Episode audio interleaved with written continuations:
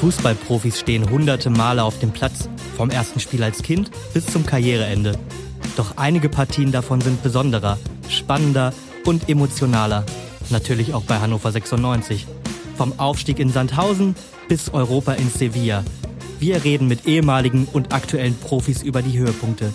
Mit einer Partie pro Folge, ihrer einprägsamsten Partie. Hier bei Telefon Kopenhagen. Heute mit Carsten Suhrmann. Von 1980 bis Sommer 1992 spielte Carsten Suhrmann bei Hannover 96. Führungsspieler, Kapitän, Platz 5 der Rekordspieler. Seit fast 20 Jahren betreibt er schon seine Fußballschule. Sag mal, Carsten, erkennen dich die Kids eigentlich beim Training? Oder nur die Eltern? Oder doch die Großeltern? Ja, mittlerweile sind es natürlich schon die Großeltern. Ähm, wenn so ein acht- oder zehnjähriger Junge zu uns kommt und will ein bisschen besser werden, dann äh, wird er meistens von den Eltern gebracht, aber zum großen Teil auch schon von den Großeltern. Und die haben vielleicht das eine oder andere von mir mal gehört oder gesehen. Stört dich das, äh, dass dich die ganz, ganz neue 96-Generation vielleicht gar nicht mehr so unbedingt kennt? Nein, weil es ja jetzt, äh, das ist der Zahn der Zeit. Ich bin aber weit, auch schon jetzt über 60 Jahre alt und kann damit eigentlich ganz gut umgehen, dass meine Karriere schon ein bisschen her ist. Es war eine tolle Zeit, aber aktuell ist natürlich so, dass die Kinder ja auch in ganz anderen Trikots rumlaufen. Ne? Paris Saint-Germain, äh, viele ausländische Vereine, Barcelona, Real Madrid. Äh, da muss man schon froh sein, dass es Bayern München und Borussia Dortmund noch gibt, dass man auch ein paar deutsche Trikots noch unter den Trainingsgästen hat. Also das Paris Saint-Germain-Trikot mit äh, Surmann hinten, das habe ich auch noch nicht gesehen. Äh, bei 96 war es da allerdings sehr lange, 394 Spiele in Hannover im, im roten Trikot. Was hat dich denn eigentlich so lange gehalten? Naja, erstmal äh, war es zu der Zeit ja auch so, dass man nicht unbedingt gleich wechseln konnte, wenn ein Vertrag auslief. Die Vertragsmodalitäten waren ja ganz anders. Ne, man war ja, man kostete ja auch noch Ablöse, wenn ein Vertrag mal auslief. Ich hatte durchaus mal ein, zwei Optionen, auch äh, weit vor der Zeit, wo ich dann aufgehört habe, bei Hannover 96 zu wechseln. Es gab mal eine Anfrage oder konkrete Gespräche mit Arminia Bielefeld und mit dem HSV auch. Und äh, das war aber damals zu der Zeit, wo dann der Verein Hannover 96 einfach so viel Geld aufgerufen hat für ein e eventuellen Transfer, dass es äh, Zu wichtig einfach. jenseits von Gut und Böse war und zu viel Geld. So viel war ich vielleicht damals gar nicht wert. Na, doch, natürlich. Nach Hamburg hat es dich dann auf jeden Fall verschlagen, äh, tatsächlich nach dem Pokalsieg, über den wir gleich noch reden. Im Sommer 92 bist du gewechselt, allerdings nicht zum HSV, sondern zu St. Pauli. Und äh, ich habe mal gehört, dass, äh, dass 96 dir eigentlich ein Angebot gemacht hat. Und ich sag's mal so deutlich, ich habe das Wort Scheißangebot gehört. So wurde mir das gesagt. Ist das tatsächlich so, dass 96 äh, das Angebot nicht ganz so toll war? Naja, eigentlich gab es gar kein konkretes Angebot. Das so, war, das war, ja, das war die, das war eine Phase gerade auch äh, äh, zwischen, sag mal, Viertelfinale und Finale vom DFB-Pokal, wo wir vielleicht noch später drauf zu- zurückkommen. Aber das war eine Zeit. Ich war zwölf Jahre bei Hannover 96. Das war schon klar, dass Michael Lokowski kein Trainer mehr wird in der neuen Saison. Und äh, als dann feststand, dass Eberhard Vogel der Nachfolger wird, äh, ja, und Ja, mit mir dann- Loco hast du dich ganz gut verstanden, ne? ja, mit Loco habe ich mich sehr gut verstanden. Verstehe mich heute auch noch ganz gut. Und äh, ne, das war halt äh, die Frage. Dann kam der Verein auf mich zu und hat gesagt, ja, der Trainer, der hat jetzt Bedenken geäußert, deinen Vertrag zu verlängern, weil du bist so ein starker Spieler und der würde ganz gerne einen Neuanfang machen. Und was man Also starke Spieler hat er, hat er nicht. naja, stark so nicht, gut, oder? stark nicht fußballerisch, sondern stark im, im, im Sinne vielleicht zu stark in der Kabine und zu viel Einfluss und so, was ich natürlich immer alles für, für Quatsch halte. Ne? Aber kurzum, man kann es ja von einer Seite nicht, äh, nicht äh, beschleunigen, dass der Vertrag dann doch verlängert wird. Äh, ich habe gar keinen, äh, zahlenmäßig ist äh, zumindest äh, also Nie ein was bei dir schriftliches- angekommen. ein schriftliches Angebot oder auch kein mündliches Angebot bekommen. Das heißt, äh, dass ich dann mir äh, überlegt habe, ja, was machst du? Ich habe dem Verein dann eine Deadline gesetzt, der 1. Mai 1992 sollte jetzt end, endgültig, sie sollten endgültig entscheiden, ob da noch Gespräche stattfinden oder nicht. Dann haben sie mir das abgeschlagen und äh, ja, drei, vier Tage später kam halt der Kontakt über Michael Lokowski zum FC St. Pauli und quasi hat er mich dann sozusagen mitgenommen. Hin, man- wie man das so- hingelotst. mitgenommen, wie man das so schön sagt. Und es war ein tolles Jahr, sportlich natürlich nicht, aber St. Pauli ein Jahr, das ist natürlich mega. Ne? Hamburg das, ist natürlich jetzt auch nicht die, also nach Hannover natürlich auch eine ganz, ganz schöne Stadt eigentlich, äh, zum Leben auch ganz schön. Äh, weißt du noch, wie das finanziell aussah? War das Angebot damals besser als das, was 96 äh, dir vorher gezahlt hat?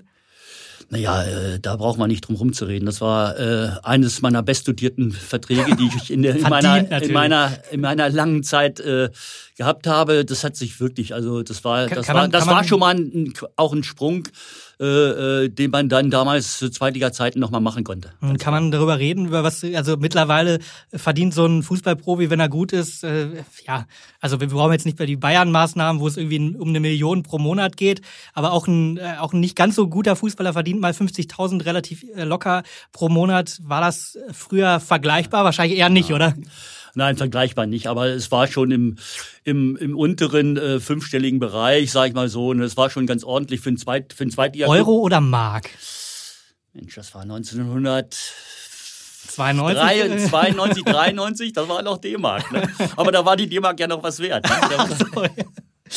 Jetzt, äh, jetzt hast du es trotzdem, also du hast es nicht bereut, äh, nach Hamburg gegangen zu sein. Ich habe mich, äh, man ärgert sich im Nachhinein immer drumherum, wenn man äh, 13 Jahre bei Nova 96 spielt, wie ja 12 Jahre als Profi schon, ein Jahr vorher bei den Amateuren und gilt so, also obwohl ich nicht direkt aus Hannover komme, aber Hildesheim, so, ne? ja, ja aus, aus so Werstedt, genau, das ist so so ein, so ein Ort, 15 Kilometer hinter südlich von, äh, von Hildesheim und da bin ich aufgewachsen, habe da mein ganzes äh, Jugendleben sozusagen, ganze Jugend da habe ich Fußball gespielt und äh, dann von da aus gleich zu Hannover 96 gewechselt und ja, da möchte man natürlich die, die letzten zwei Jahre, die man vielleicht noch spielen kann mit 32 war ich damals, äh, ähm, möchte man natürlich Alter. ganz gerne noch, äh, ja, möchte man aber ganz gerne noch vielleicht auch in dem Verein ausklingen lassen. War der nächste Cristiano Ronaldo oder, oder Ibrahimovic schon bei dir in der Fußballschule? Ja, erstaunlicherweise, na gut, die Entwicklung wird's noch, noch, noch sehen, aber ich habe doch äh, über mein Förderprogramm äh, sehr, sehr viele, sehr talentierte äh, junge, junge äh, äh Kinder, die fangen an und kommen mit acht, neun Jahren zu mir und begleiten mich dann vielleicht zwei, drei Jahre, um zusätzlich zu ihrem Vereinstraining besser zu werden. Und dann ist natürlich auch die, die, die Grundvoraus, das ist die Grundvoraussetzung dafür, dass man in einen besseren Verein kommt. Das muss nicht immer gleich ein NLZ sein, aber als Beispiel sage ich mal so, wenn man von einem äh, benachbarten äh, Dorfverein oder Randverein kommt aus Hannover und äh, macht den nächsten Sprung dann, ich sag mal, um jetzt Vereine zu nennen, äh, Arminia Hannover, HSC, äh, äh, Havelse, wo wirklich auch eine gute Jugendarbeit gemacht wird, ne?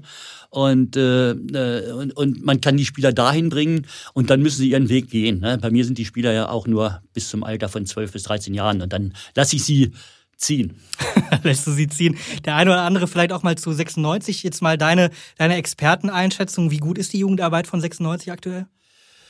Ja, ich stehe da so ein bisschen mit auf dem Kriegsfuß äh, ich, äh, in, den, äh, in den Terminen, die ich mit Martin Kind manchmal habe. Man tauscht sich auch mal ein bisschen aus im Laufe der Zeit, nicht, nicht so häufig, aber ab und zu mal und so.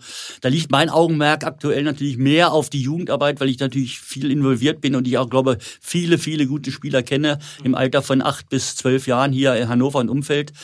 Und äh, für mich ist es halt äh, nicht verständlich, dass in, äh, in der Akademie äh, in dem unteren Bereich keine professionellen Trainer sind. Ne? Da muss das Geld einfach für da sein. Das heißt, das ist ein Nebenjob, ne? 400-Euro-Job, glaube ich. Ja, das ist auch, Oder ehrenamtlich ja, sogar zum genau. Teil. Das ist äh, nicht mal was gegen die Trainer, die da sind, aber man äh, äh, äh, braucht eigentlich auch professionelle Strukturen, gerade da unten, um die Spieler in dem Alter schon so mit elf, zwölf so, so zu entwickeln, dass sie dann, wenn es in den Profibereich geht mit der U15, dass sie da eigentlich auch schon die Top-Ausbildung haben. Ne? Und äh, das werden da eigentlich äh, zwei, drei Jahre verschenkt meinen Augen. Bei 96 jetzt. Ja, ja, klar. Also ich weiß nicht, wie es in anderen, das wird in anderen NLZs vielleicht ähnlich sein, aber ich weiß natürlich auch aus einigen NLZs, die haben da hauptamtliche Trainer in dem Bereich schon.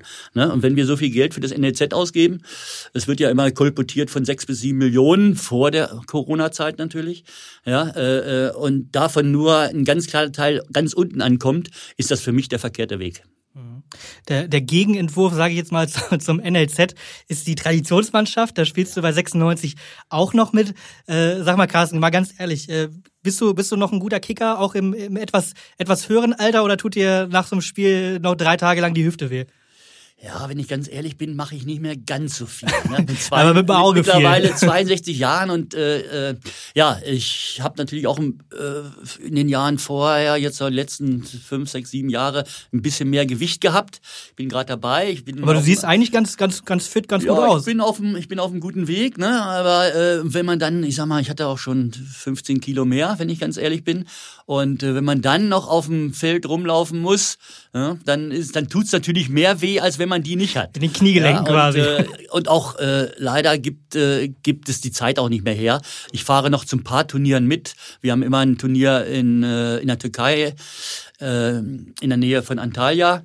Das läuft über die deutsche Botschaft. Da sind wir im Herbst immer mit der Traditionsmannschaft. Da fliege ich nochmal mit und, und spiele da vielleicht auch ein Wetter paar Minuten. als im Hannover Herbst. Genau. Oder wenn, wenn irgendwelche äh, Spiele hier in der Nähe sind. Ich bin den ganzen Sommer mit meiner Fußballschule unterwegs, auch im Ausland. Und da gibt es, äh, wie gesagt, nicht mehr so viele Möglichkeiten dabei zu sein. Aber ich bin, wenn ich da, wenn, wenn Treffen sind oder, oder Spiele in der Nähe sind, bin ich gerne nach wie vor noch dabei. Auch wenn ich nicht unbedingt spielen muss. Eine Traditionsmannschaft oder bei 96, das kannst du jetzt aussuchen. Aber wer war denn da dein, äh, dein talentiertester Mitspieler? Ja, ich hatte natürlich im Laufe der Zeit äh, äh, überragende Mitspieler. Ne? So, äh, das fing damals an, als ich angefangen habe. Äh, Jürgen Rünio war einer der besten Torhüter seiner Zeit in, in, in Deutschland. Trotz der Abstiege. Trotz der Abstiege, der, ja, er hat es ja geschafft, ne? Der ist, glaube ich, zum deutschen Meister gegangen, Nürnberg, und ist mit Nürnberg als, als deutscher Meister abgestiegen. Aber das, das, hat auch, da, äh, auch, auch erstmal schaffen. Da kann man, ja gut, da muss man aber sagen, alleine kann man das auch nicht schaffen. Ne? Das stimmt allerdings. Ja, und äh, wie gesagt, dann Peter Anders war ein toller Spieler. Ne? Und äh, dann äh, später äh, kamen ja auch die, die Spieler äh, von, von Arminia Hannover dazu, als wir dann eine ganz jung, mit einer ganz jungen Mannschaft äh, relativ erfolgreich waren, die Bundesliga aufgestiegen. Mit Matze Giesel habe ich schon gesagt, ein toller, toller Mitspieler gewesen, der exzellente Freistöße schießen konnte, der, der Fußball spielen konnte. Der macht das ja heute noch, auch, ein, auch noch ein Kollege von mir von der Traditionsmannschaft. Danach kam, oder Angie Palasch, das war ja auch ein polnischer Nationalspieler, zu meinen Anfangszeiten Roman Wojcicki, der hat bei drei Weltmeisterschaften gespielt. Was willst du über den noch großartig sagen? Ne? Das war, das war ein Turm in der Schlacht. Ne? Das ist der, wenn du so einen in der Mannschaft hast, hattest, dann wusstest du schon, so viele Gegentore kriegst du nicht. Ne? So und danach Milos Djelmasch, ich werde nie das Pokalendspiel vergessen, das sowieso nicht, aber ja, kommt ja der, gleich. Was, was, der da natürlich so geliefert hat, ne, da stehst du manchmal auf dem Platz und sagst, was macht der denn da? Ne? Ja, also, das ist aber, lass uns ganz kurz bei, bei Milos bleiben, weil äh, das ist ja eigentlich eine, auch eine ganz interessante Geschichte, weil der galt so als einer als das große Top-Talent, gleichzeitig aber auch als ganz große Diva. Und ich habe mir mal sagen lassen, dass, äh, dass die 96-Mannschaft damals äh, gar nicht mehr mit ihm zusammen trainieren wollte. Stimmt das? Naja, also also ein bisschen was ist immer dran, aber so, so hart oder so, wie ich es gesagt habe, dass wir nicht mal mit ihm spielen wollten, das ist natürlich, das ist natürlich Quatsch. Also er hat nicht ja. zum Trainer gegangen und hat gesagt, ach, so der, was? der muss weg. Ach nein, nein, der muss ja gar nicht weg, ganz im Gegenteil. Man ist ja froh, dass man, dass man äh, mit so einem Spieler zusammenspielen darf. Aber ähm, es war vielleicht auch nicht ganz so richtig, deine, äh, deine, deine Aussage, er war ein großes Talent. Der war ja schon zum Ende seiner Zeit. Hier, der kam, der kam aus, äh, aus Frankreich und wenn man in Nizza Fußball spielt drei Jahre, dann macht man, da spielt man nicht nur Fußball, da lässt man das wahrscheinlich auch mal gerade in der, in der damaligen Zeit noch, dann lässt es sich da vielleicht auch ganz gut leben. Er hat bei Roter Stern Belgrad gespielt und so. Also das war ja ein überragender Fußballer. Und der hat natürlich keine Lust gehabt, äh, wenn wir nach Meppen mussten, Oh, jetzt haben wir nicht keine Lust, aber nicht, nicht so eine oh, große Lust. Jörg ne? Sievers hat mal über ihn ja. gesagt, äh, der hatte nur Lust, äh, wenn genug Zuschauer dabei waren und, und der Gegner auch gut ist. Ja, und, der und das Wetter musste auch einigermaßen passen. Ja, das konnte man ihm dann auch nicht mehr austreiben. Und dann haben wir gesagt, okay, vielleicht, wenn wir so Spiele haben in der zweiten Liga, wir waren damals ja in der Rückrunde, dann auch in der Aufstiegsrunde, aber ohne Chance vielleicht noch, äh, nicht, nicht vielleicht, sondern ohne Chance noch aufzusteigen. Die letzten Spiele haben wir ja eigentlich, das war ja ein, so ein Einspielen auf, auf die Pokalspiele dann mehr oder weniger. Ähm, äh, und äh, dann haben wir gesagt, wir brauchen ihn nicht unbedingt beim Spiel in Meppen, sag ich mal so, oder beim Spiel zu Hause gegen. Aber das habt ihr schon klar kommuniziert. Das haben wir schon klar kommuniziert, aber wir haben ja nicht gesagt, dass der Trainer das machen soll, dass er ihn dann rauslassen soll. Aber wir brauchen ihn natürlich topfit äh, äh, bei den Pokalspielen. Ne? Und äh, ich glaube, der Erfolg gibt uns das recht. Das hat auf jeden Fall sehr gut funktioniert. Ja, ja. Es ist Samstag, der 23. Mai 1992. Und Hannover 96 hat was vor im Berliner Olympiastadion. 76.200 Fans sind da im DFB-Pokalfinale zwischen Hannover und Erstligist Mönchengladbach. Die Fohlen sind klarer Favorit. Carsten, ihr wart ja eigentlich ein mittelmäßiger Zweitligist zu dem äh, Zeitpunkt, habt aber auf dem Weg ins Finale fünf, nee, vier Bundesligisten auf dem Weg ins Finale und dann eben noch Mönchengladbach geschlagen. Was genau war eigentlich eure Stärke damals? Naja, das war fußballerisch nicht gegen alle äh, hundertprozentig mithalten konnten, das wussten wir natürlich. Aber wir haben uns am Anfang der Pokalserie gar keinen Kopf gemacht. Wir sind, glaube ich, jetzt erstmal auch nach Berlin gefahren, Marathon Berlin und haben da na, gegen Amateurverein deutlich 7-0 gewonnen. Und dann ging es ja gleich zum ersten Zweitligisten, glaube ich, so, äh, zum Bundesligisten nach Bochum, ja. soweit ich mich erinnern kann. Und da haben wir gesagt, wir fahren hin. Wir waren eine durchschnittliche Zweitligamannschaft, muss man ganz deutlich sagen. Also wir hatten, wir wollten mit dem Abstieg nichts zu tun haben. Und wenn wir die Chance hatten, vielleicht oben ran, das war damals immer so eine Aussage, dann wollen wir natürlich ganz gerne auch oben mitspielen. Aber das sagt wahrscheinlich jeder Verein, der so ein bisschen ambitioniert ist und wieder in die, äh, die vielleicht die erste Liga, Liga aufsteigen will. Und wir haben das eigentlich nur über die mannschaftliche Geschlossenheit äh, äh, geschafft. Ich will nicht außenrum reden. Außenrum waren wir eigentlich auch eine, eine gute Truppe, haben immer viel zusammen gemacht. Dafür hat der Trainer auch gesorgt, ne, dass man auch. Äh, also die Stimmung war äh, einfach besonders. Ja, wir sind damals auch mal ne, ein Bier trinken gegangen oder und, zwei. Äh, oder zwei, ja, ja. Kommt immer drauf an, wenn man das macht. Ne? Ich habe von den Alten, da bin ich wieder so, äh, von den Alten gelernt, wenn man das montags macht, dann ist das meistens Samstag wieder raus. Das ne? Gut rausgeschwitzt ne? beim ja, Training genau. quasi. Dann seid ihr nach Berlin gekommen, habt euch qualifiziert, vielleicht mit ein bisschen Glück in den Spielen vorher. Das kann man, das kann man, glaube ich, so sagen, oder würdest du da widersprechen? Also wir haben einmal, einmal mega, mega Glück gehabt, das war gegen Dortmund. Gegen Dortmund, ja, genau. Da, da musste es zur Halbzeit ja schon deutlich für deutlich. Ich glaube 2-0 stand es für ja, Dortmund. Hätte aber 5 oder 6-0 stehen können. und haben dann in der, ich sag mal, in der zweiten Halbzeit das Spiel ein bisschen, bisschen, bisschen bisschen äh, äh, offener gestalten können, aber haben dann letztendlich durch, ich glaube, einmal von der Ecke ein Tor, André Weitenreiter hat das dann erzielt und als dann Jörg äh, Klütz dann äh, das 3 zu 2 geschossen hat aus 30 Metern oder so, da haben wir alle auf dem Platz geschrien, nicht schießen und der schießt und Teddy de Bär lässt sich den einmurmeln. Also wirklich, das war wirklich ein mega Glückssieg, sag ich mal. Und gegen Bremen, gut, wenn man natürlich in, der, äh, äh, in die Verlängerung schafft und dann noch einzeln in Führung geht ja. und dann das 1-1 äh, noch kriegt, dann weiß ich nicht, ob es dann dann für die anderen nicht glücklich ist, ins Elfmeterschießen zu kommen. Und Elfmeterschießen. Jörg was Sievers, was soll man sagen? Jörg ja? Sievers. Und ein bisschen Glück gehört auch dazu. Ich hatte das in dem Spiel natürlich nicht, weil ich meinen kläglich versemmelt habe. Das, äh, das hatte auch noch Auswirkungen aufs Gladbach-Spiel, habe ich gehört. Aber lass uns erstmal ja. erstmal über den ersten Moment reden. 76.200 Fans. Das ist eine Kulisse, die ist ja, also viel größer wird's nicht in, im deutschen Fußball. Wie ist das, wenn man, wenn man als, äh, wie gesagt, als Zweitligist, der vielleicht auch nicht immer ganz so, in, in Meppen nicht ganz so viele Fans hat, in so ein Stadion einzulaufen, wo mehrere Zehntausend Fans da sind und sicherlich auch der eine oder andere aus Hannover. Das kann, stelle ich mir schon besonders vor.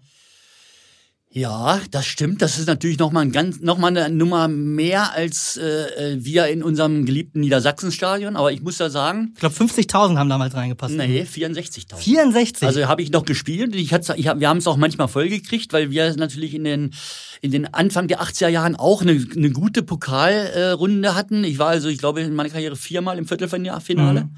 Ja, äh, das ist auch nicht ganz so wenig für einen Zweitligisten oder damals auch, wir haben ja auch War Finale nur einmal gespielt, Finale nur einmal. Aber von daher kannte ich persönlich auf jeden Fall schon, wie es sich vor 64.000 spielt. Aber Berlin ist natürlich noch mal eine Nummer größer. Ja, wenn man da auch mal hinkommt in die Stadt in der Zeit, wo ein Pokalfinale ist, das ist alles friedlich, das ist, das macht Spaß, die Leute sind geil drauf. Ne? Da, egal, ob welche, welche Fangruppen da aufeinandertreffen, da habe ich noch nie was von irgendwelchen ja, Schlägereien oder, oder irgendwas gehört oder dass die, die feiern letztendlich alle nur und wir haben das natürlich auch genossen. Wir waren noch in der Anfangszeit da, also heute wird da ja noch ein viel größeres Event draus gemacht, aber einmal in die Schüssel einlaufen und wenn da, wie gesagt, knapp 80.000 Zuschauer sind und man steht da auf dem Rasen und die Nationalhymne erklingt, dann kriegt man schon mal ein bisschen Gänsehaut und mhm. nicht nur am Oberarm. ja, das klingt schon ganz besonders und äh, besonders war auch der Start, weil ihr wart, wart direkt in der Partie, fünfte Minute, direkt die allererste 96-Chance, Konter über den angesprochenen Milos Jelmas und der überläuft einfach mal so drei Gladbacher, leitet, das, äh, leitet den Ball dann weiter auf Michael Koch, der Winkel ist ein bisschen spitz und der, der scheitert dann an Uwe Kamps. Ja. Habt ihr damit gerechnet, dass ihr so gut direkt ins Spiel startet? Ach, kann man eigentlich nicht, da kann man eigentlich nicht mitrechnen. Wir haben uns eine Chance einen Tag vorher schon ausgerechnet, weil es gibt, es gibt ja immer diese, dieses berühmte Training vor dem. Ich habe gehört, ihr habt das Abschlusstraining ausspioniert, der Gladbacher, richtig? Ja, das war so, weil wir waren die ersten, die dran waren. Und dann hast du eine Stunde Zeit und wir haben eigentlich nur so ein bisschen Gammeleck gespielt und haben ein bisschen Ball hochgehalten und so. Und dann kamen die Gladbacher und äh, dann waren wir natürlich noch im Stadion und haben natürlich noch ein bisschen zugeguckt. Und die haben trainiert, als wenn es in der Vorbereitung war. Die haben also wirklich, knüppelhart. Die haben wirklich, das war ja auch mega warm, ne? Ja. Das war nach späten Nachmittag oder so, also wir hatten bestimmt noch 25, 28 Grad und da hat Michael Lokowski noch zu unser Trainer noch zu uns gesagt, wenn die wenn die so weiter trainieren, sind die morgen kaputt. Waren sie zwar nicht, aber wir haben uns natürlich vor dem Spiel gesagt, wir haben ja jetzt nicht mehr ganz so viel zu verlieren. Natürlich will man, wenn man im Finale steht, egal wie gut oder wie schlecht die Mannschaft ist, will man das Spiel gewinnen. Aber äh, wir haben gesagt, wir genießen das, und versuchen nochmal, wie in anderen Pokalspielen auch, gegen, wir waren ja nicht ich glaube, wir waren nur einmal letztendlich oder zweimal Favoriten. Gegen, gegen Marathon Berlin Marathon und gegen, äh, ich glaube, äh, Uerdingen hat damals mhm. Zweitliga hier noch ja. gespielt. Ne? So genau, da waren wir vielleicht zu Hause dann auch Favorit. Aber äh, ansonsten haben wir gesagt, wir genießen das hier und wir konnten es auch nur genießen, weil wir waren so locker, auch dieses ganze Wochenende, wenn ich, wenn ich mich dran erinnere, das war vormittags vor dem, an dem Sonntag, äh, an dem Samstag, Entschuldigung, äh, äh, noch auf dem Wannsee eine Ruderpartie gegeneinander gemacht haben, zwei Boote gegeneinander und geschwitzt haben bis aufs Letzte. Und mich, äh, äh Gute Vorbereitung für so ein Pokalfinale. Mich hat gesagt, lasse machen, ne? also Michael Lokowski und äh, äh, ja, und dann haben wir uns dann ab Mittag sozusagen oder ab dem späten Nachmittag so ein bisschen vorbereitet, nicht ein bisschen, extrem vorbereitet und sind eigentlich doch ganz gut ins Spiel gekommen. Ich kann mich erinnern, ich glaube, Jörg Kretschmer hatte auch noch eine gute Chance. Definitiv. Also es kommen noch, es mhm. kommen noch ein paar, äh, ich habe mich natürlich vorbereitet, es kommen noch ein paar Sachen. Äh, dann erstmal kurz eine, eine Gladbacher Halbchance, mhm. Martin Max aus der Distanz äh, in der achten Minute, aber insgesamt war das irgendwie nicht so doll, mit was für Tempo der, der vermeintliche Riesenfavorit aus der ersten Liga gekommen ist. Und dann in der elften Minute äh, Tempo aufgenommen von 96 über Carsten Suhrmann. Und äh, den hast du mit, dem, mit einem Lupfer mitgenommen und dann noch, äh, noch noch mit einem Lupferpass in die Mitte mhm. auf, äh, auf Koch wiedergebracht, Michael Koch. Und der war dann, äh, ja, sagen wir mal, etwas leichtfertig unterwegs, freistehend vor Torwart Uwe mhm. Kamps. Ähm, den hätte man sicherlich auch reinmachen oder zumindest besser machen können, die Chance. Hast du dich geärgert, dass er, dass er das nicht äh, was rausgeholt hat?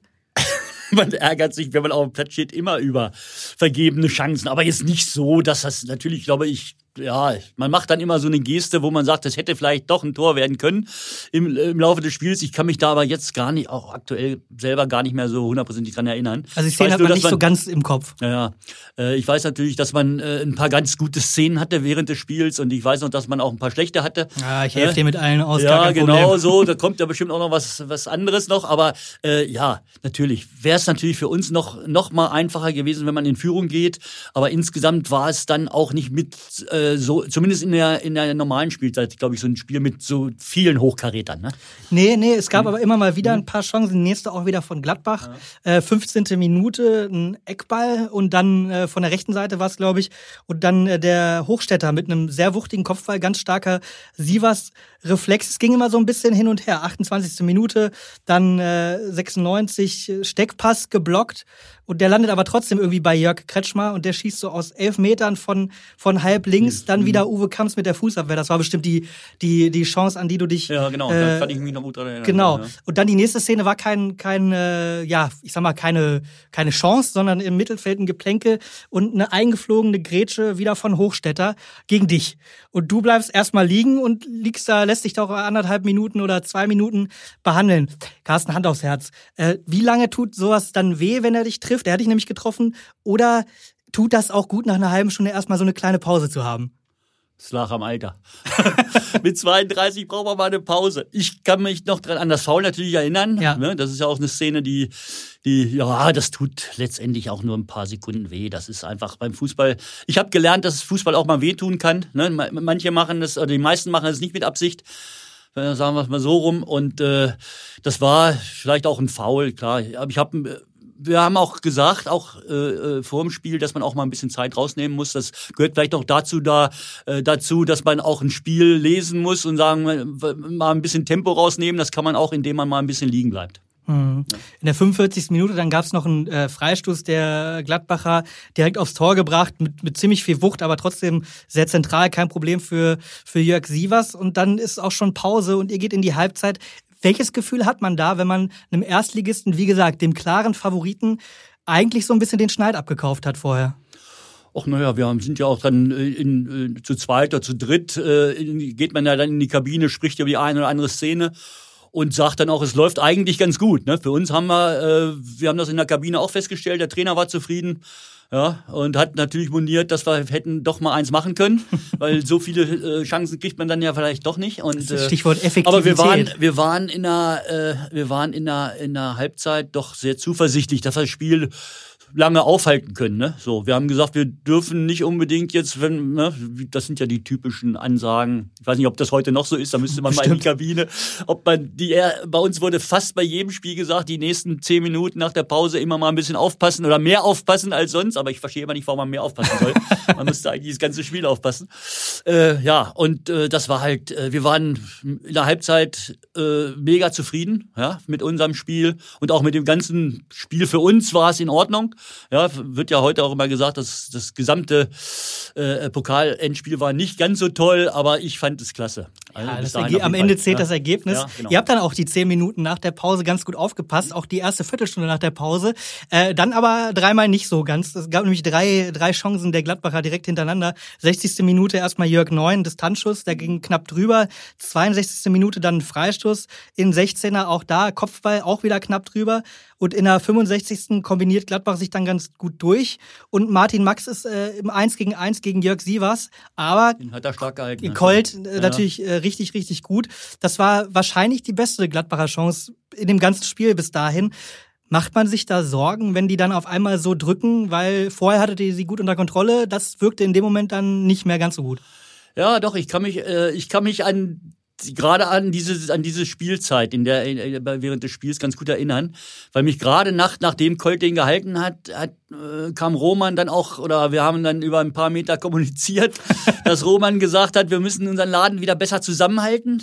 So, das war immer, das war so, wo wir beide oder wahrscheinlich die anderen, alle anderen Spieler auch. Jörg äh, Kretschmann war ja auch ein erfahrener Spieler mhm. und äh, äh, ne, so jung waren wir ja als Mannschaft dann ja auch nicht. Und da haben wir schon gemerkt als Mannschaft, dass, äh, das dass es, bei uns, so bisschen, dass es ne? bei uns nicht mehr ganz so flüssig läuft. Kannst und du dir das erklären? Naja, äh, ja, irgendwann müssen die auch mal zeigen, dass sie ein bisschen was können, sag ich mal. So, man kann so, wir können ja nicht äh, davon ausgehen, dass wir äh, gegen die ganz äh, gar keine Torchance zulassen und so. Das war natürlich, aber das merkst du als Spieler schon, dass, dass innerhalb von fünf Minuten dreimal äh, hätte es klingeln können. Und dann muss man sich vielleicht nochmal neu sammeln. Ne? Man muss sehen, dass man selber nochmal Akzente setzt und äh, äh dass man sie Oh, dass, dass man nicht, dass, dass, dass halt, Entschuldigung, dass der Gegner halt nicht denkt, dass, äh, dass es jetzt einfach wird oder so. Ne? Da muss man immer ein bisschen dran arbeiten und das ist uns ja mit einer Riesenchance dann noch gelungen. Definitiv, zwei Minuten später, wenn du Akzente setzen ansprichst, die, die allerbeste 96-Chance äh, bis zu dem Moment ganz eindeutig. Ein weiter Abschlag von Jörg Sievers und der landet wieder bei Djelmers, der, der sensationelle Partie gemacht hat auf jeden Fall. Mhm. Äh, und der, der, der setzt sich ganz durch, grätscht den Ball auch an, an Gladbachs Torwart Uwe Kamps so ein bisschen vorbei und dann ist so ein Gewusel am Fünfer und statt einfach nur blind aufs Tor zu schießen, hat er, hat er den Kopf oben und setzt den Ball von der linken Fünferseite nach rechts weiter auf äh, Bernd Hemsoth quergelegt. Aber der schießt nicht aufs Tor, sondern nimmt den Ball erstmal an und lässt deswegen Uwe Kamps die Chance, die zwei, drei Meter nochmal zu machen. Also der, da war wirklich niemand mehr in der Nähe, wenn er den Ball nicht annimmt. Und das war dann so ein bisschen verdödelt. Erzähl mal, wie, äh, hast du das in dem Moment wahrgenommen, was ja, das für eine Chance war? Ja, natürlich. Äh, das ist auch die, die Chance, die man äh, bei irgendwelchen Rückblicken auch immer sieht und die man sich selber natürlich am Anfang der Zeit, heute habe ich, wenn ich, wenn ich Du weißt ja, wie es endet dann. Ja, aber äh, ich kann mich an die Szene super erinnern, weil äh, den ersten Abschluss äh, von Milos, den grätscht dann auch so Richtung Tor, dann wird mhm. er ab, dann wird er abgeprallt nach vorne, dann hatten die aber, dann wird er noch mal, dann prallt er in die Mitte und irgendein Spieler von äh, von von Gladbach spielt die noch mal unbewusst zu Milos zurück und dann ja, hat er erst die Zeit, zieht einmal auf und weil es ja eigentlich auch eine gute Schussposition war, haben ja auch viele gedacht, er schießt und in dem Moment, da war er halt besser als viele anderen in der Situation aus und hat ihn bestimmt. einfach super quer rüber gespielt und ja, was soll man sagen, ne? Bernd weiß es selber, ne? der Emi, der hätte einfach nur den Fuß hinhalten müssen. Der Der, wäre über die Linie gerollt und fertig, hätte nicht mal richtig treffen müssen. Aber wenn man den sag mal, in dem Moment den Fehler macht. Manchmal ist es ja auch gut, wenn man ihn nochmal stoppt, aber in dem Moment war es halt verkehrt, weil die Zeit dann fehlte und ja, hat er ihn nicht über die Linie gekriegt. Und das war natürlich für uns alle so, wo wir gedacht haben, oh, jetzt, Mann.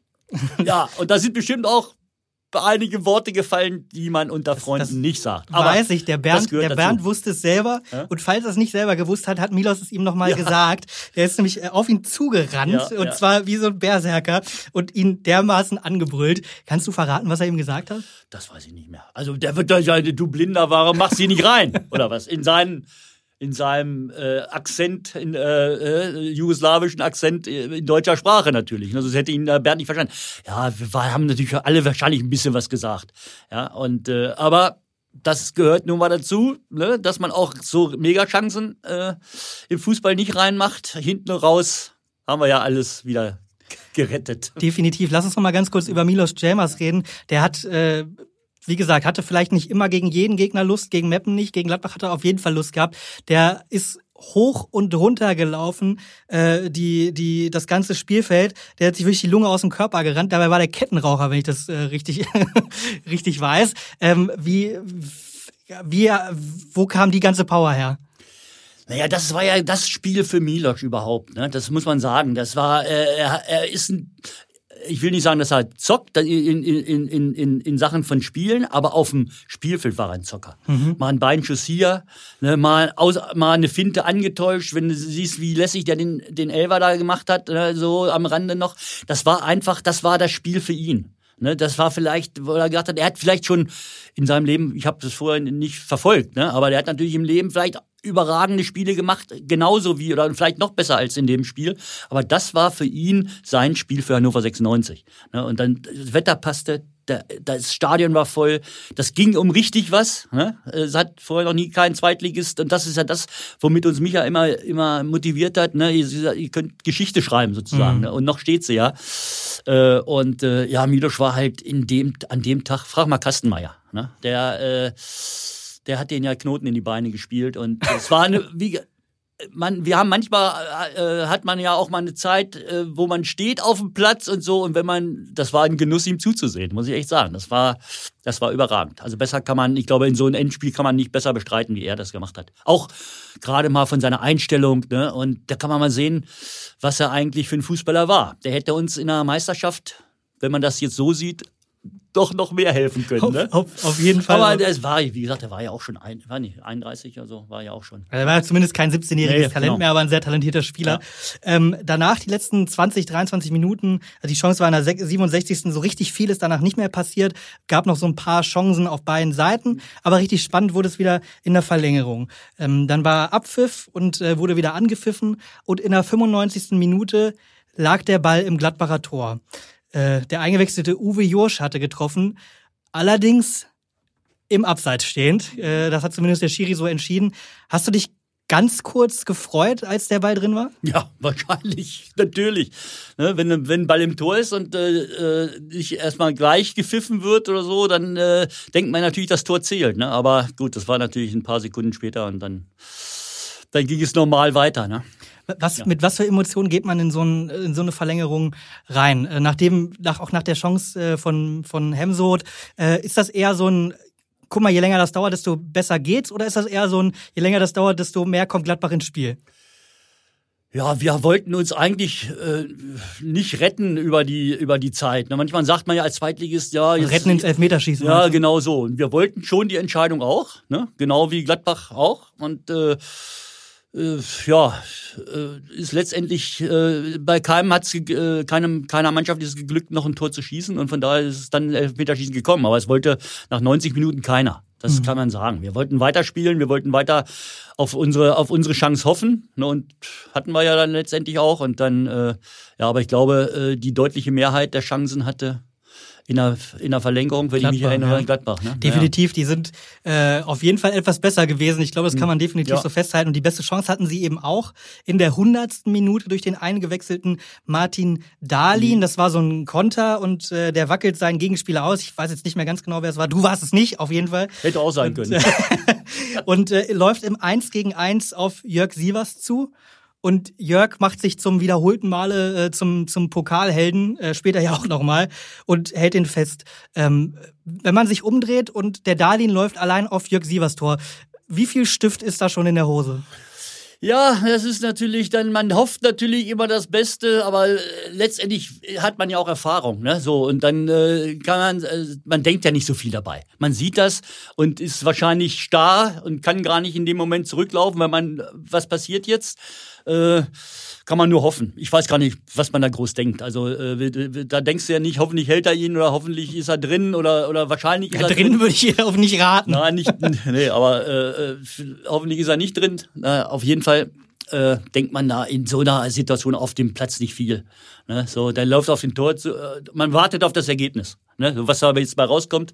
Und für uns war es ja ganz gut. Gold hat nicht gehalten. De definitiv. Und wie gesagt, Gladbach besser in der Verlängerung, aber es bleibt trotzdem beim 0-0 und dann gehst du ins Elfmeterschießen. Und äh, bei 96 wollte irgendwie keiner so richtig schießen, habe ich in Erfahrung gebracht. Matthias Kulmay war zwei Minuten vorm Ende der Verlängerung extra eingewechselt worden von, von Lorkowski. Und äh, dann, dann hat, er, hat er ihn gefragt, willst du schießen? Hat, hat der Kulmay gesagt, nee, ich schieße auf gar keinen Fall. Äh, war, war, also Logo war sauer, das weiß ich. Warst du auch sauer? Hast du dem nochmal einen Ton gesagt? Nein, ach was, ich kann ja nicht sauer sein, ne? weil äh, ich weiß, dass Michael äh, sich auf solche Situationen dann auch spätestens dann vorbereitet, auch gut vorbereitet ist, auch wenn es dann so spontan kommt. Ne? Ich weiß nicht, ob er sich während der Verlängerung schon überlegt hat, wer, wer, wer schießen, soll, schießen ja. soll. Aber er ist ja zu den Spielern hingegangen, ja, ganz eindeutig. Natürlich hatte er Kuli eingewechselt für diese Aktion, aber ich glaube, er hat nach, äh, da muss man ja auch Verständnis für haben, wenn ein Spieler, ne, und auch, da war ja noch einer unserer jüngeren Spieler, äh, der dann sagt, nee, hier 80.000 und ich fühle mich nicht sicher. Das hat Lothar Matthäus im Finale auch gemacht, ne? Sag ich mal so. Bei dem lag es am Schuh. Ja, und äh, dann, da muss man doch, da hat man doch volles Verständnis für. Auch gerade äh, die Spieler, die auf dem Platz stehen. Ne? Wir haben das, also ich habe das jetzt zwar wahrgenommen, dass er nicht schießen wollte, aber äh, ich wenn er mich gefragt hätte, äh, Michael, hätte ich auch geschossen. Ja, obwohl ich, ich wollte es gerade sagen, Michael Lokowski hat, dich er, nicht gefragt. Er hat ne? mich nicht gefragt. Na gut, ich meine, wenn du im Halbfinale einen verschossen hast. Äh, ich habe, das war auch in meiner Karriere, einige Elfmeter geschossen und auch verwandelt ja, äh, äh, für 96. Aber äh, wenn du jetzt äh, im Halbfinale einen verschossen hast, bist du sicherlich nicht der Erste, auch wenn du Führungsspieler bist. Ja, weil ich weiß, das ist nicht 100 Prozent, also ich stelle mich der Verantwortung, aber es können andere besser. Ne? Also das muss man, das muss man natürlich auch wissen. Ne? Aber du hättest auf jeden Fall auch geschossen, wenn er nicht gefragt hätte. Wenn er mich gefragt hätte, auf jeden Fall, ja. Genau. Wie hältst du das, äh, wenn du, wenn du einen Elfmeter schießt? Überlegst du dir vorher, äh, wo du hinschießen willst oder, oder guckst du auch, versuchst du auch den Torwart auszugucken? Das ist ja so unterschiedlich. Ne? Es gibt ja Situationen, ich hab, kann mich erinnern, dass ich im, Niedersachsenstadion einige geschossen habe, aber wenn da 3000 oder 13.000 Zuschauer sind, das regnet und es steht 3-0 oder 3-1 für uns und Der Druck nicht ganz so groß. Oder selbst beim 0-0, ne, dann ist der Druck nicht so groß, als wenn du vor 76.000 im Finale von Berlin den schießen musst. Äh, ich habe es ja im Halbfinale gespürt. Ne? Also äh, da ist schon Druck. Ne? Wenn du von der Mittellinie dahin gehst zum Elfmeterpunkt, da muss man sich Roman vorstellen, der ist dabei noch dreimal weggerollt. ja, aber äh, bei mir selber im Halbfinale war es ja so, ne? natürlich überlegt man sich vorher hart und fest in eine Ecke. So, was ist rausgekommen? Bei mir so ein halber Schieber mit der Seite. Ich glaube, der hat ja sogar festgehalten. Ne? Also da muss man, äh, es gibt natürlich Spezialisten. Ne? Auch jetzt aktuell gab es früher auch, die, die sich keinen Kopf gemacht haben. Wenn man sich so ein bisschen Kopf macht wie ich, dann äh, ist man nicht immer erfolgreich, mhm. ganz klar. Gladbach hat zuerst geschossen, dann im Elfmeterschießen. Ähm, habt ihr euch das ausgesucht? Das weiß ich gar nicht so genau. Das wird ja, das wird, das wird ja ausgelost. Genau, ne? aber habt genau. ihr gewonnen oder habt ihr verloren? Nee, wir haben gewonnen und haben gesagt, dass Gladbach anfängt. Okay, also der quasi psychologische Vorteil zu wissen, was hat der Gegner gemacht? Ja. Am Anfang hat es nicht so funktioniert. Äh, erster, erster Gladbacher Elfmeter, Kastenmeier gar kein Problem.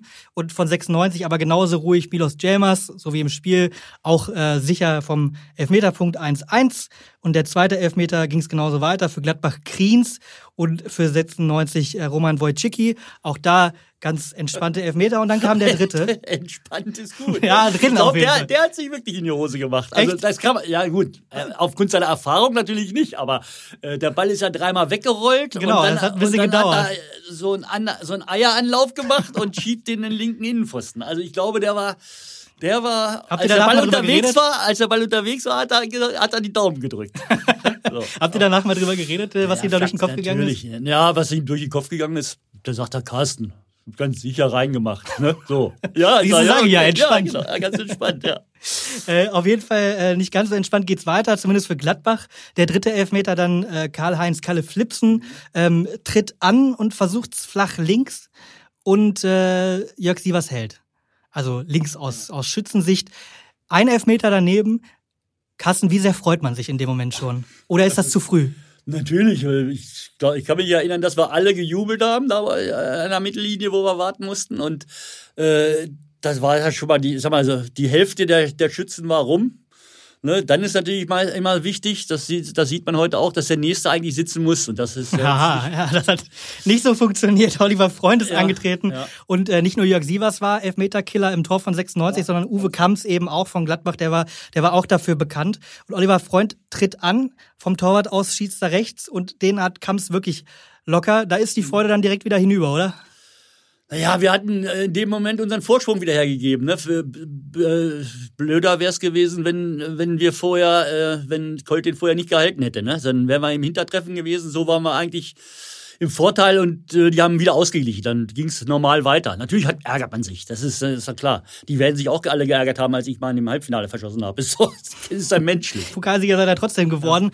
Äh, und da kann man sich dann beim vierten Elfmeterschützen von Gladbach auch ein Stück weit bedanken. Nationalspieler Holger Fach tritt an. Wie gesagt, Fohlen, Bundesligist, Favorit und im Tor äh, Jörg Sievers, also tiefenentspannt, äh, wie, wie Colt eben ist. Äh, der ist ja auch sowieso ein ruhiger Vertreter. Und Holger Fach tritt an und schießt flach links und wieder hat den, hat den Jörg das ist ja, wenn das, wenn das der zweite Elfmeter ist, den der Torwart hat, bist du da schon im Kopf vom Gegner drin? Ja, der Colt, der, wie gesagt, der hat das alles intuitiv gemacht. Ne? Wenn man hier heute fragt und so, er geht einfach in die Ecke, hat gesagt, ja, jetzt habe ich da eigentlich, vielleicht versucht das da auch und hat oder hat es an der Fußstellung gesehen. Das kann er wahrscheinlich äh, viel besser selber Er hat sagen. mir mal verraten, er hat sich immer vorher für eine Ecke entschieden und Ja. dann ist er da einfach hingesprungen. Ja, genau. Das, das macht man ja, machen ja die meisten so. Und da kann man. Wir waren natürlich dann, ja, weil das war jetzt dann noch eine Ecke näher zum. So viele äh, Elfer gab's dann ja nicht mehr. Ne? Und dann waren wir natürlich auch, äh, ja, sag mal, noch, noch freudiger als beim anderen verschossenen Elfmeter. Ja, ich habe Holger später öfter mal getroffen, auch bei äh, Traditionsspielen. Ja. Ich habe ja für andere äh, äh, Mannschaften auch mal, also nicht für andere Mannschaften, aber für einzel- andere Institutionen, wie man das so macht, als Ex-Profi mal, äh, da spielt man mal da und da. Und der war auch mal Trainer bei meiner Fußballschule. Ach so, Holger echt? Fach, ja, manchmal nehme ich so Trainer, die nicht ist gerade. er, ist er dir nicht bis heute übel quasi? dass- Nein, da hat man sich? Ausgetauscht und so hat man ein bisschen geflaxt, wie sich das unter Fußballern gehört und so. Das war, äh, ja, das war dann schon, schon spaßig. Und wenn man, wir haben ja dann danach auch oft gegen Gladbach gespielt, in der, mit der Traditionsmannschaft, bei Hallenturnieren und so. Und da waren die alle dabei. Ne? Das war ja Holger noch dabei, da ist dann ja schwer erkrankt dann auch mal zwischendurch. Und äh, äh, äh, Hochstädter und, und Kalle Flipsen und so. Wir, ja klar. Aber da hat man immer, da hat man immer, äh, Immer Gesprächsstoff. Immer Gesprächsstoff auf jeden Fall, weil äh, der vierte Elfmeter für 96, diesmal läuft's besser. Kretschmer macht den mit Efe, nenne ich's mal, und äh, aber, aber drin. Das heißt, ihr habt, ihr habt einen vor. Und dann ist der fünfte Elfmeter Jörg Neun, muss schon treffen und küsst den Ball, bevor er ihn hinlegt, legt ihn hin und, Und hämmert ihn hämmert ihn rein. Also das ist wirklich ein Schuss wie ein Strahl. Äh, Dann, äh, du bist, musstest ja nicht schießen, aber Michael Schönberg hat, hat den übernommen, den fünften Elfmeter, damals 25 Jahre alt. Und du hast ja gerade darüber geredet, was man denkt, wenn man selber zum Elfmeter antritt. Was denkt man, wenn der Kollege antritt und du weißt, wenn er den jetzt reinmacht, sind wir Pokalsieger. Äh, hat man einen Stift in der Hose? Naja, so, so in der Hose nichts, aber man hat natürlich ja, wie soll man sagen? Man hat natürlich ein Gefühl, was einem so noch unbekannt ist. Ne? Mhm. So äh, zwischen zwischen Druck, Emotionen, Freude, Druck Vorfreude? selber ja nicht, aber so so so sag mal, wo man wo man denkt, wenn der jetzt wie geil ist das, wenn der den ja. reinmacht jetzt, ne? So also hofft, mehr Vorfreude als ja, man, man kann sich ja noch nicht äh, endgültig freuen, weil er noch nicht drin ist, aber äh, man drückt natürlich die Daumen und hat die Chance sind, ist immens groß. Und das weiß man. Und in dem Moment äh, denkt man ja nicht, hoffentlich geht der nicht rein. Ne? Sondern äh, so, der geht jetzt rein und dann, ja, aber darüber hat man noch nicht nachgedacht, was dann passiert. Und ne? dann, dann geht, er, geht er zum, zum Elfmeterpunkt, nimmt sich den Ball und es dauert auch unverhältnismäßig lange, bis er sich den zusammen äh, zurechtgelegt hat. Vielleicht auch nur meine subjektive Wahrnehmung, so fünf bis zehn Sekunden. Und äh, dann schießt er, läuft er an, schießt von sich aus links und Kams fliegt in die falsche Ecke. Es ist 20.37 Uhr, habe ich mir mhm. sagen lassen, als ihr plötzlich Pokalsieger seid. Als erster und einziger Zweitligist. Die Gefühle in dem Moment? Naja, das ist natürlich überwältigend. Aber äh, dass wir da Zweitligist waren, das war uns dann in dem Sinne gar nicht so bewusst. Wir haben das Spiel gewonnen, sind Pokalsieger. Aber historisches geschafft. Ja, ja, aber da denkt man nicht dran, wenn man auf dem Platz ist. Da denkt man, jetzt hat man, jetzt hat man das Spiel auch noch gewonnen, ist deutscher Pokalsieger, da denkst du nicht dran, aber wir sind die Ersten, die in der zweiten, die als Zweitligist geschafft haben. Ne? Im Vorfeld wurde natürlich viel darüber gesprochen, aber in dem Moment. Bei dir persönlich ist das scheißegal. Da ist das äh, so und dann ist natürlich, da sind wir alle übereinander hergefallen und haben uns, ja, ich, ich glaube, es gibt sogar eine Szene, wo ich so ein bisschen in mich gekauert bin, mal so zwischendrin, weil man es einfach ja letztendlich auch noch gar nicht fassen kann. Und das hat auch ein paar Tage gedauert, wenn man ganz ehrlich ist. Ne? Man hat das alles so, was danach kam, alles so äh, äh natürlich mitgemacht, aber so reflektiert. Das hat dann, äh, hat dann auch ein paar Tage gedauert. Ne? Ja, aber die, die Freude war natürlich bei allen sensationell. Ich kann mich, äh, ja, was da los war, das war, braucht man noch zwei, drei Stunden, um das alles zu erzählen, was in den nächsten aber wir haben Zeit. Was in den nächsten Stunden und Tagen abgelaufen ist. Ja, ja aber erstmal erstmal geht's ja, mhm. äh, da war die Pokalübergabe immer noch auf der auf der Tribüne. Mhm. Das heißt, ihr geht so die die Treppe hoch, um euch rum die Fans, äh, die die da saßen und äh, vor dem Pokal wurde dir was anderes in die Hand gedrückt. Du als Kapitän eben vorne weg. Blumenvase oder Genau, so, so ein Billo schwarze Plastiktöpfchen mit einer mit einer lila Blume. Weiß man warum? Ich weiß es nicht, keine Ahnung. Stand so ein, wie, wie auf dem Markt so ein kleiner Blumenstand und da haben wir so eine Topfblume gekriegt und keiner wusste, was er damit machen sollte. Die haben wir zwei, drei Meter dann äh, mit uns mitgetragen und dann irgendwo wieder entsorgt. Wie gesagt, wir mussten ja da die, die, die Tribüne hoch. Gladbach war ja nun vorweg und dann ging es rechts, äh, wenn man auf die Tribüne guckt, da hoch und äh, äh, kurz bevor ich diese diesen Blumentopf da in die Hand gedrückt bekomme auf dem Weg nach oben, äh, habe ich von 76.200 Zuschauern die Stimme von meiner Mutter gehört. Wirklich? Ja. Und die saß, ich hatte die Karten besorgt, auch äh, für das halbe Dorf, mein Heimatdorf Werstedt. Und die saßen auf der Haupttribüne und äh, wenn ich auf dem Weg nach oben so schräg rechts, sagen wir so 30, 35 Meter Entfernung, und die hat gerufen meinen Namen und wenn man ja, das Kind ist man geprägt ist, auf diese Ton. Dann hat man natürlich die, die, die Stimme äh, der Mutter ist einzigartig und dann habe ich da gesucht und hochgeguckt ne, und habe sie tatsächlich gesehen, wo die ganzen die ganze Familie stand und so und äh, das war natürlich ein überragendes Erlebnis noch auf dem Weg. Gefühl, bevor, dass man teilen bevor ich, kann. Ja, ne? genau. So, das ist, so, das ist heute noch so, wenn ich, meine Mutter ist verstorben schon, aber mhm. wenn ich an meine Mutter denke, ist das immer ein Teil da, dass ich, äh, dass ich das immer in Verbindung bringe. Ja, das ist ein, ein schöner Moment, den ja. man dann zusammen erlebt hat. Ja. Und dann stehst du da vor dem DFB-Pokal. Du hast ja gerade gesagt, das dauert eigentlich viel, viel länger, um das zu realisieren, aber du als Kapitän kriegst dir den in die Hand gedrückt, drehst dich um zum Spielfeld, wo dann auch schon die Fans gucken, natürlich auch mhm. zum Teil äh, auf der Tatanbar, glaube ich, stehen und du reckst den so in die Höhe, diesen Pokal. Ähm, wie, wie viel realisiert man da? Wie viel ist Automatismus? Hat man das, hat man sich das jemals erträumt, seine Karriere diesen Moment zu haben? Nee, ja, man denkt natürlich an Erfolge, ne? So, aber man, hat, wir, ich habe bei Hannover 96 gespielt und nicht bei Bayern München oder Dortmund oder oder oder HSV oder Gladbach oder Gladbach oder die alle so mega erfolgreich waren und für die das ein Stück weit normal ist. Es gibt aber auch nur wenige Mannschaften, bei denen das so ist.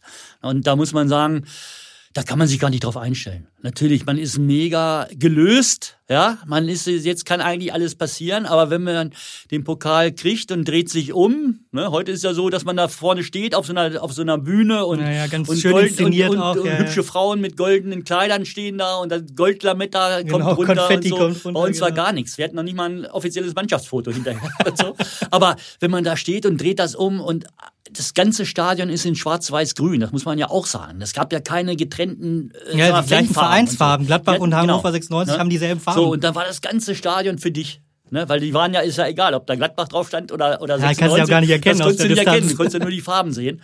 Und dann drehst du dich um und deine Kollegen links neben dir, die johlen und freuen sich und siehst die Freude und dann stehst du da und hebst diesen Pokal hoch in den, ja gut, Nachthimmel war es noch nicht, war ja noch hell, weil ja im Hochsommer. Sommer quasi, genau. Ne? Und äh, ja, unbeschreiblich. Ne? Das, ist, das ist das, was man nie vergisst. Man vergisst viele Einzelheiten auch aus dem Spiel, haben wir ja festgestellt, dass man auch nicht immer alles so noch äh, aktuell abrufen kann ja nach schon ein paar 30 Jahre Jahren. her, ne? genau. Und aber das kann man immer abrufen. Und das, äh, diese, äh, äh, ja, das nimmt einem kein, keiner. Ne? Diese Aktion, dass du da stehst und, und den äh, äh, Pokal da in den Himmel reckst und ja, einfach ein Traum. Ich erinnere mich auch an die, an die Bilder, wie du den hochhebst. Jörg Sievers schlägt sich so die, die Torwart-Handschuhe über Ja, so, an den Kopf, genau. Ja, also, gibt's da viele Bilder, ne? So un, auch, ne? ungläubig. äh, Ihr guckt alle so ein bisschen äh, Ja. ungläubig. Wie lange, äh, wenn wir darüber gesprochen haben, man hat auch mal an einem Montag bei 96 äh, für die für die Teamchemie gefeiert und ein Bierchen getrunken. Wie lange saßt ihr mit äh, Champagner im Entmüdungsbecken danach in, äh, im Olympiastadion?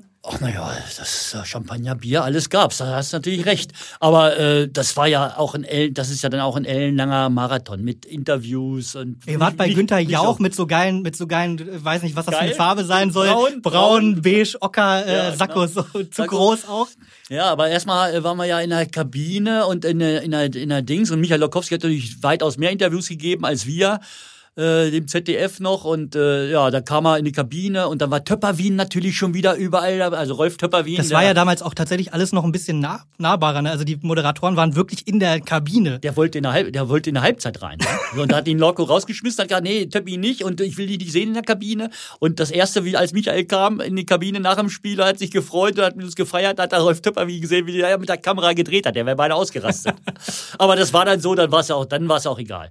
Äh, es war eine geile Party. Wir sind von da aus natürlich haben lange gefeiert. Haben ganz spät, da Colt hat er auch viele Interviews gegeben. Ich musste auch ein paar Worte sagen und so. Äh, von daher kam man nach und nach rein. Als alle zusammen waren, dann ging es ja erstmal noch mal richtig los in der Kabine. Ne? Den DFB-Pokal hat damals der André Breitenreiter als 18-Jähriger mitnehmen dürfen ins Bett. Warum hat der mit dem Pokal schlafen dürfen? Weil der Jüngste muss natürlich immer drauf aufpassen. Der hat nicht ganz so viel getrunken wie wir.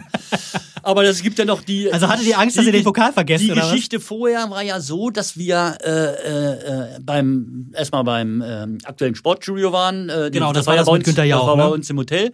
Genau. Und dann sind wir hoch zum Bankett und äh, dann während des Banketts wollte natürlich jeder von den Fans und von den äh, äh, Gästen, das war ja, war ja Gästeliste und dann waren es natürlich auch viel mehr als, als es geplant. Bei einer Niederlage wären wir immer so. wahrscheinlich, da wären wir wahrscheinlich deutlich weniger gewesen, aber es war unsere Chance, unsere Party zu finanzieren. Und zwar äh, äh, musste jeder, der äh, ein Foto mit dem DFB-Pokal machen wollte, musste Also jeder gewisse- Fan. jeder Fan und auch Verantwortlicher, ne, Präsident und so, die ein Foto machen wollten, da in dieser Runde zumindest, äh, mussten so ein bisschen was in den Topf oben. Wie, wie teuer war das Foto? Zwischen 200 und 500 D-Mark.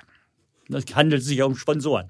Naja, und da haben einige reichlich Fotos gemacht und, äh, Also für jedes und Foto wir hatten einzeln. wirklich ganz relativ, haben natürlich nicht gezählt, aber da war äh, gut gefüllt mit viel, viel Geld und äh, dann haben wir den Pokal halt mitgenommen zu der Feier in die Disco. Und äh, dann haben wir den auf den Tresen gestellt, unsere abgesteckte, wir hatten ja nicht die ganze So die Disco VIP-Bereich, so, aber- genau. Und dann den Teil der Theke, der dann zu unserer äh, unsere Seite gehörte, da stand der Pokal mit dem Geld und die haben sich dann halt das immer rausgenommen, was das gekostet hat. Äh, es ist nicht allzu viel übergeblieben, muss man ganz ehrlich sagen, wenn überhaupt. Aber das war eine Wie mega. viele Fotos wurden vorher gemacht ungefähr? Kannst du schätzen? Ach, ich sag mal, da waren, da waren schon ein paar tausend D-Mark drin, da muss man sagen. Also ich schätze mal sechs, siebentausend bestimmt. Was, was trinkt man nach so einem nach so einem Erfolg? Nur äh, Bier oder Nee, Champagner? Trinkt, nee, da trinkt man alles. Da trinkt man alles. Äh, mit jedem, der irgendwas trinken muss. Der eine hat vielleicht Wein getrunken oder Wein, weiß ich gar nicht, aber zumindest Champagner. Und der andere hat dann wieder Bier getrunken und der eine hat, hat einen kurzen gehabt, dann hast du mit dem getrunken. Und dann kamen ja nach und nach auch noch so ein paar Gäste. Ich weiß, dass äh, äh, äh, Jörg Berger zum Beispiel da war. Der war ja auch mal unser Trainer und äh, der dann irg aus irgendwelchen Kanälen, also von unserem äh, Vorstand und Verantwortlichen war äh, keiner da. Weil wir Bei wollten, der Party, also ja, der wir Disco wollten auch, danach, Wir wollten auch deutlich unter uns feiern, genau. Und äh, der, der Schiri war da, Ne? Der Schiri. Heinemann, ja, genau. Und mit dem war ich Da könnte man ja jetzt vermuten, was war da denn los? Nein, ne, der hat das auch irgendwie rausgekriegt und hat sich, ja, vielleicht hat, vielleicht hat er sich, im Nachhinein darf er sich ja freuen, wenn der Underdog gewinnt, ne? Aber er hat ja keinen Fehler gemacht, das also zumindest nicht, ja. nicht entscheidend, ne? So, und man trifft sich ja, hat sich ja hinterher auch äh, danach nochmal getroffen, die letzten Jahre und so, und immer einen guten Smalltalk und ich glaube, er hat, er hat sich dann hat, hat uns auch beglückwünscht, da haben wir mit dem auch noch ein paar getrunken. Und äh, als es dann schon deutlich hell war, so um zwischen sieben und acht sind wir dann da morgens raus, ja. Und André mit dem Pokal. Ach so, ja klar. Und André, ja, der, das war, das lag dann wieder in meiner Verantwortung, ne, dass ich zumindest einen auserkoren habe. Wann genau hast du das entschieden? War das noch Weil, relativ früh in der ja, natürlich. oder? Sonst hätte er mich nicht mehr verstanden. Na, äh, ja, dann hab, ja, dann hab ich das so äh, angeordnet, sag ich mal, wie man so das damals gemacht hat. Sag, André, du bist unser Jüngster, du passt auf, dass der Pokal morgen mit nach Hannover kommt. Ja, und dann hat er dann mitgenommen, als er nach Hause gegangen ist. Gibt, gibt schlechtere Aufgaben, das kann man definitiv. Ja, ich so glaube, da, da, da, erinnert er sich heute auch noch dran, auch wenn er jetzt ein sehr erfolgreicher Trainer in der Schweiz ist. Aber wenn er mal dran denkt. Ganz bestimmt erinnert er sich daran. Ja. Ist ja auch ein Hannoveraner. Ja. Und äh, am nächsten Tag, Stichwort Hannover, gang, ging es dann zurück aus Berlin äh, nach Hannover und äh, ihr seid im Bus unterwegs gewesen und erstmal im Stau gestanden, während 40 bis 50.000 Fans auf dem Rathausplatz auf euch gewartet haben. Und das war ja noch nicht die Zeit von Handys, das äh, war, äh, war noch nicht so verbreitet. Wann habt ihr oder habt ihr überhaupt mitbekommen, dass so viele Leute auf euch warten und keiner wusste, wo ihr seid? Ja, wir haben es übers Radio mitbekommen. Ne? Der NDR oder NDR 2, ich weiß nicht, was der Fahrer für einen Sender drauf hat, aber viel mehr gab es ja damals, glaube ich, auch nicht. Auf jeden Fall äh, wurde immer im Radio durchgesagt, bei jeder möglichen Situation, dass die Mannschaft im Stau steckt und äh, die werden erwartet in Hannover und wo ist die Mannschaft und das haben wir natürlich mitgekriegt. Und als der Stau, der größere Stau war dann äh, kurz vor Lehrte, glaube ich, äh, da haben die Busse ja gehalten auch und manche waren zwischen Bus rein, Bus raus, draußen waren Fans, äh, keiner Die sind mit quasi neben euch hergefahren oder was? Ja, wir standen ja wirklich, wir standen auch eine gewisse Zeit, manchmal auch 20, 10 Minuten, 20 Minuten auf einer Stelle und sind gar nicht vorangekommen. Wir hatten ja zwei Busse, mhm. einmal mhm. die Mannschaft und einmal die, der, äh, die, unsere Frauen und, und, und die Begleitung. Der und, Tross quasi. Und der, ja. Genau. Äh, der Vorstand und so, die nicht mit dem Auto gefahren sind, die sind dann im zweiten Bus hinterhergefahren und die standen hintereinander. Ja, und dann haben wir drinnen haben wir ein bisschen getrunken, haben uns unterhalten, haben gefeiert, haben gesungen und manche waren draußen und dann ist einmal ist der Bus auf einmal angefahren und ich habe nach rechts rausgeguckt und sage Mensch steht da noch da einer? Steht, nee, da steht doch der Busfahrer. Wir fährten jetzt den Bus. Hat Michael Lokowski vorne und hat ein paar Meter nach vorne gefahren. das, das war so mega, ja. Und dann äh, kam halt die Polizeieskorte, weil immer wieder gesagt hat, wo bleibt, ne, übers Radio. Mhm. Die warten da, die ganzen Fans. Und dann kam eine Polizeieskorte, hat uns dann in Lehrte, glaube ich, von der Autobahn geholt. Und, und, über die Dörfer? Und dann äh, über ja, Dorf, Schnellweg dann und dann, äh, ja, wenn du zum Blaulicht vorne hast, dann machen die auch Platz, ne? Die anderen. Und dann sind wir in die Clausewitzstraße gefahren, ne? Und da hatten wir dann Umsteigen auf die Cabrios und warten auf Michael, bis er fertig geduscht hatte. Ne? Michael, in dem Fall Michael Lokowski. Er hat wahrscheinlich noch geschwitzt, weil er gerade als Busfahrer aushält. Ach, der hat erstmal die Ruhe gehabt. Ne? Wir saßen da alle und alle haben gesagt, oh, schnell, keine Zeit, jeder noch mal vielleicht aufs Klo, weil er äh, vielleicht auch was getrunken hatte. Und dann, ne, du musstest ja in dem Autokurse noch sitzen. Das hat ja auch ein bisschen gedauert und dann wusste man nicht, ja. Ja, und dann haben wir da alle gesessen, ne? alle auf den Auto schon und. Genau, so offene, und, offene ja, Autos genau. waren das, ne? Ja, genau. genau ja. Und ja. Ausnahmezustand in Hannover, konnte man das, hatte man da das schon so ein bisschen mehr realisiert? Wir sind losgefahren von der, äh, die Marienstraße runter und dann geht es ja bis zum Braunschweiger Platz. Da war eigentlich nicht so viel. Da standen so ein paar an der Seite. Aber ab Braunschweiger Platz, dann, äh, äh, äh, wo dann die Berliner Allee kreuzt, da wurde es schon ein bisschen mehr. Und ab der Berliner Allee runter zum, zur, äh, zum EGI, äh, da war es natürlich dann schon mega, mega voll. Da gab es ja die EG Hochbrücke noch. Die war für Autofahr Auto dann schon mittlerweile gesperrt, weil da auch alle drauf standen. Dann haben voll, wir das, ja. sind wir da drauf zugefahren. Ne? So, und haben das schon gesehen und dachte ich, was ist denn da los? Ja, und dann wurde es ja immer mehr. Ne? Und dann gibt es ja auch ein, ein Bild, äh, das habe ich immer noch vor Augen, auch auf meinem Auto mittlerweile als Folie, äh, wo äh, die Mannschaft mit dem Rücken zu den Fans vor, vor, äh, vor dem Rathaus steht, also nicht auf dem Balkon oben, sondern vor dem Rathaus und hat auf den Bildern, da siehst du nur Leute, da gibt's keine freie Fläche. Das waren, na gut, du hast ja schon gesagt, ne, 40 bis 50.000 äh, waren da natürlich unterwegs und das war natürlich ein mega Empfang. Ne? Die Erinnerung kann dir keiner nehmen, die Erinnerung kann auch 96-Fans keiner nehmen.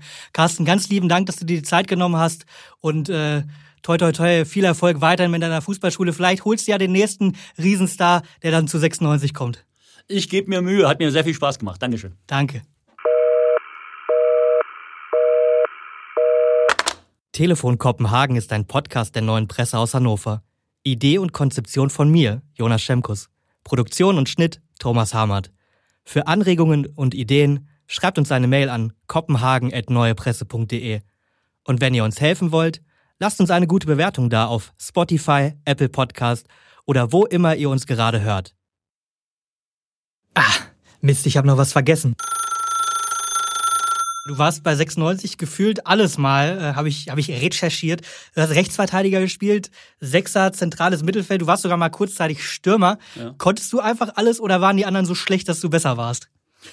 Naja, das hat ja manchmal einen Vorteil. Ne? Gerade mal in der Zeit, wo, wo wir jetzt angefangen haben, da war, gab es gab, ja vom Kader auch nicht so viel her. Wir waren äh, 16 Spieler. Ja, da muss man wirklich mal sagen, 16 Spieler und äh, auf dem ganzen Mannschaftsbild standen damals 20, 22 Personen. Das ist ja heute schon allein der Staff. Ja, genau. Staff. Und äh, aber da hatte man immer die Möglichkeit zu spielen. Ich bin als Stürmer wahrlich auch hierher gekommen. Ich war in der Jugend auch Stürmer und äh, aber ich habe in den ersten zwei Profijahren, äh, ich glaube, nur zwei Tore geschossen. Also wenn man dann die Quote geht so, ne? Wenn man dann einen Spielkollegen hat wie Dieter Schatzschneider vorne in, im Zentrum, wo man nicht selber aufs Tor schießen durfte, sondern immer vielleicht auch mal äh, doch lieber quer abspielen. Gab es da eine äh, klare musste. Ansage von Dieter oder? Naja, es gab schon klare. Äh, äh, ja, was heißt der? Es wurde mir ja nicht verboten, Tore zu schießen, aber es ist schon so. Er war schon sehr präsent und äh, äh, da gab es auch schon die ein oder andere Geste dann, äh, wenn man nicht rechtzeitig abgespielt hat, ne, dass er mal so dieses Zeichen zum, zur Bank gemacht hat. Aber das, das war, die, da, war ich 19, da war ich 19, 20. Auswechseln den Sohn. Da war ich 19 oder 20 Jahre alt und äh, das war wirklich, äh, ja, das, da ging man durch eine ganz andere Schule wie heute, sag ich mal so.